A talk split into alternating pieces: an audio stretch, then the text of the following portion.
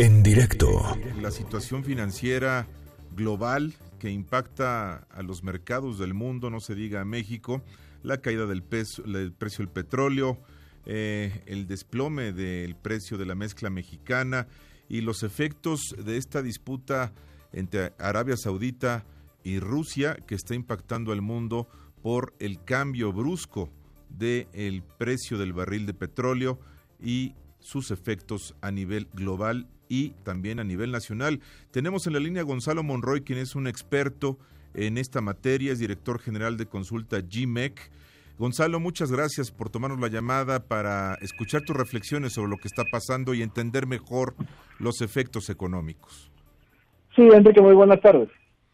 Adelante, Gonzalo. ¿Qué te parece a ti que eh, está ocurriendo, digamos, eh, en virtud de, de, lo que ya veíamos ayer por la tarde-noche, tiempo de México, de los anuncios eh, sobre el acuerdo para que Arabia Saudita incremente su producción, baje los precios del petróleo.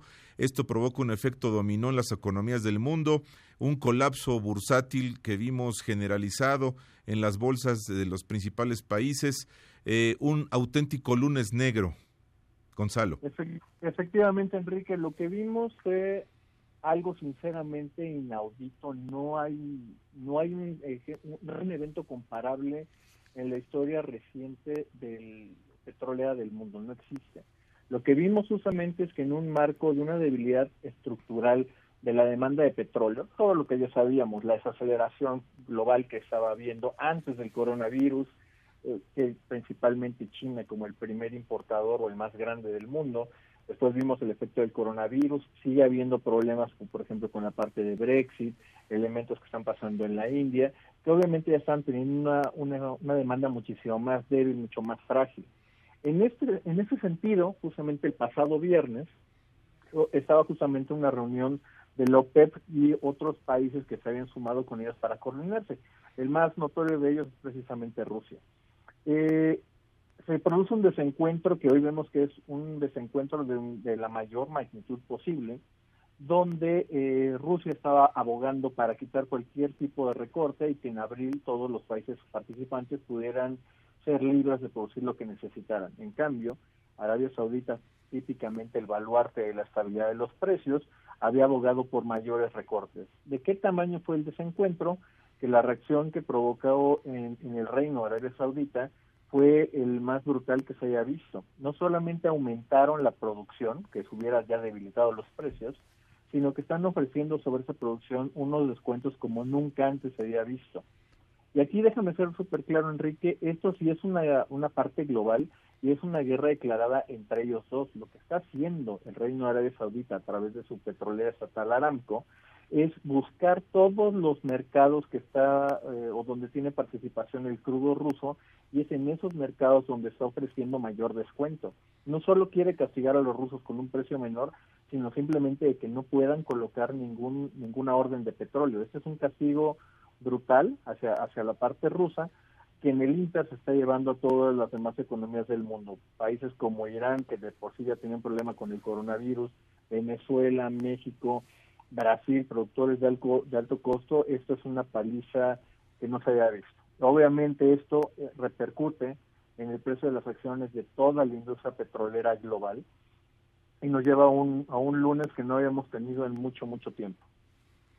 Gonzalo, en la realidad de nuestro país, eh, el peso pierde 85 centavos, cierra aproximadamente en 21, 22 el precio de la mezcla mexicana desciende 31%, se ubica más o menos en 24.43 dólares. Con las proyecciones y el manejo del presupuesto, esto revienta eh, los números sobre los que se había basado el desarrollo económico del país, es decir, el, manejo del presupuesto de egresos, eh, pues puede sufrir un colapso por por estos números que estamos viendo y que pues no teníamos calculados el gobierno obviamente tampoco porque estamos viendo un fenómeno global que tenemos que enfrentar, pero como se construyó el presupuesto y con las cifras que vemos es motivo para preocuparse. Completamente de acuerdo, eh, Enrique. Y aquí es probablemente el silencio ha sido lo más notable que ha tenido el gobierno, salvo una pequeña línea del presidente en la, en la conferencia mañanera acerca de que el presidente, el gabinete económico estaba reunido y más allá de eso no ha habido una mayor discusión. Estamos teniendo una, una paliza. Todo, el impacto en México viene de diversas fuentes.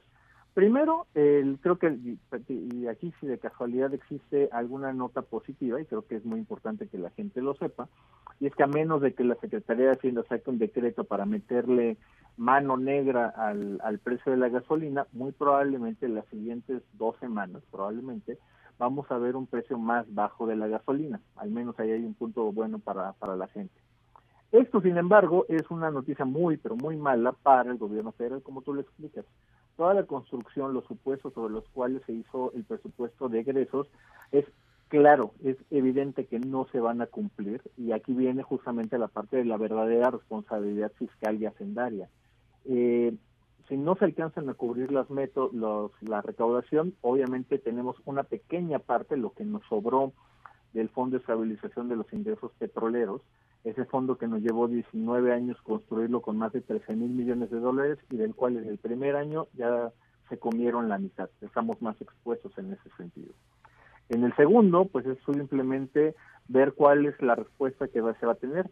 O la respuesta quizá la, la más tecnócrata, la más neoliberal es que este es el momento de recortar el gasto.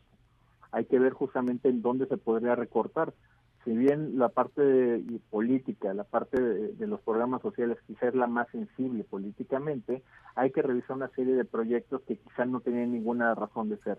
Llámese Tren Maya, llámese la reseña de Dos Bocas. Y por último, yo creo que este es el, yo creo que el elemento donde todas las piezas encajan de una manera muy, muy negativa, es con respecto a Pemex.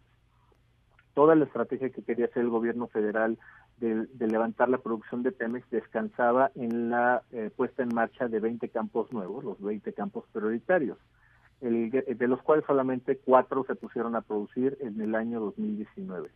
El gran problema de aquí, Enrique, es que con estos niveles de precio, estos 24.95, 24.75 que tiene la mezcla mexicana, ninguno de los campos es rentable, ninguno.